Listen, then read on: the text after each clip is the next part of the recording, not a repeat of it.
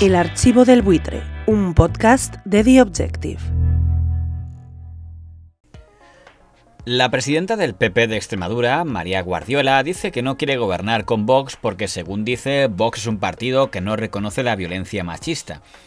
Eso sí, resulta un tanto extraño que sí considera ese partido tan impresentable si estuviera dispuesta a aceptar sus votos para ser presidenta siempre que fuera a cambio de nada, e incluso a llegar a un acuerdo programático siempre y cuando no tuviera que repartir sillones con ellos.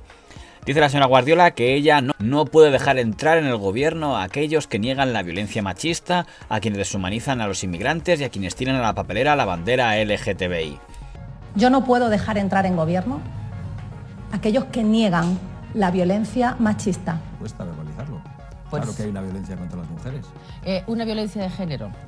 Es que el género es un concepto ideológico. Nosotros creemos que el sexo es una cuestión biológica, pero el género, autopercibido, en el que uno se siente una cosa, se siente otra, es un concepto ideológico que Y, nosotros y no la compartimos. violencia intrafamiliar también es un concepto ideológico propio de Vox. Que se produce en el ámbito de la familia, hay violencia doméstica, porque a veces puede haber violencia por parte de los cuidadores. Pero, claro. Hay muchos tipos de violencia y a nosotros la violencia nos parece deplorable.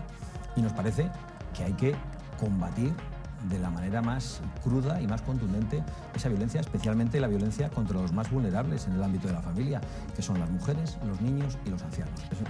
A quienes usan el trazo gordo, a quienes están deshumanizando a los inmigrantes y a quienes despliegan una lona y tiran a una papelera la bandera LGTBI.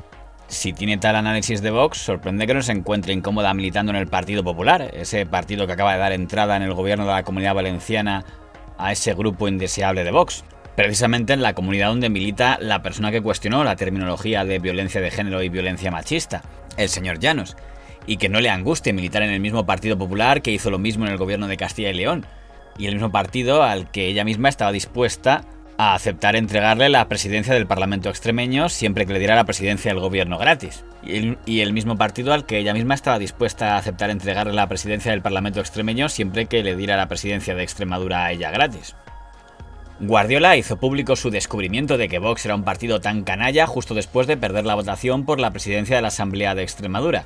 Si Vox sí hubiera aceptado dar su apoyo parlamentario a Guardiola durante cuatro años gratis, hubiera abierto los ojos Guardiola y denunciado tal grado de malignidad de la formación del señor Abascal liderada por el señor Pelayo en esa comunidad?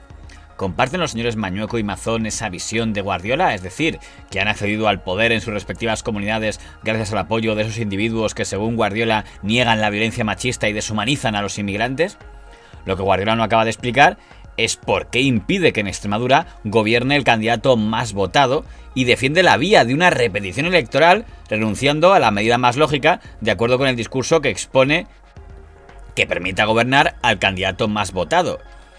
Para empezar, porque eso sería respetar la estrategia del presidente de su partido, Alberto Núñez Feijóo, que quiere recuperar un ambiente favorable para que el bipartidismo acuerde que el partido más votado sea el que gobierne, que en el caso de Extremadura ha sido Guillermo Fernández Vara, del PSOE. Un Guillermo Fernández Vara que anunció la noche electoral su retirada política, considerando que los extremeños no le querían como presidente.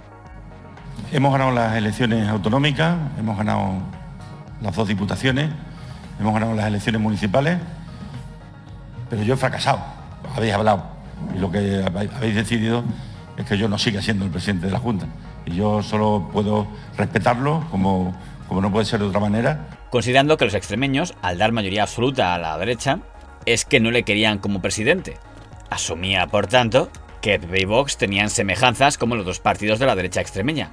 Pero si resulta que esas semejanzas a nivel extremeño no existen, porque Guardiola siente que tiene más semejanzas con el PSOE y que coincide con ellos en considerar que Vox es un partido machista y xenófobo, lo único que uno no entiende es ¿por qué María Guardiola se niega a permitir que Vara sea presidente de Extremadura? No deja de ser curioso ver lo fácil que fue para el PP regalar puestos y cargos uno detrás de otro a los de Ciudadanos en 2019, incluso cuando en muchas de estas instituciones los naranjas nunca llegaron a tener la fuerza electoral que ahora tiene Vox, cuyo nicho de votantes son principalmente antiguos votantes del PP. Además, una repetición electoral recuerda lo que pudo pasar en Asturias en el año 2011, cuando la derecha sumaba mayoría absoluta junta, pero no llegaron a un acuerdo ni PP ni el Foro Asturias, los dos partidos de derecha asturiana, y prefirieron repetir las elecciones en la que cada uno basó su campaña en decir que las elecciones se repetían por culpa del otro. Y lo que hizo el electorado fue dar la mayoría a la izquierda en las siguientes elecciones, mayoría que han pasado más de 10 años y no ha vuelto a la derecha.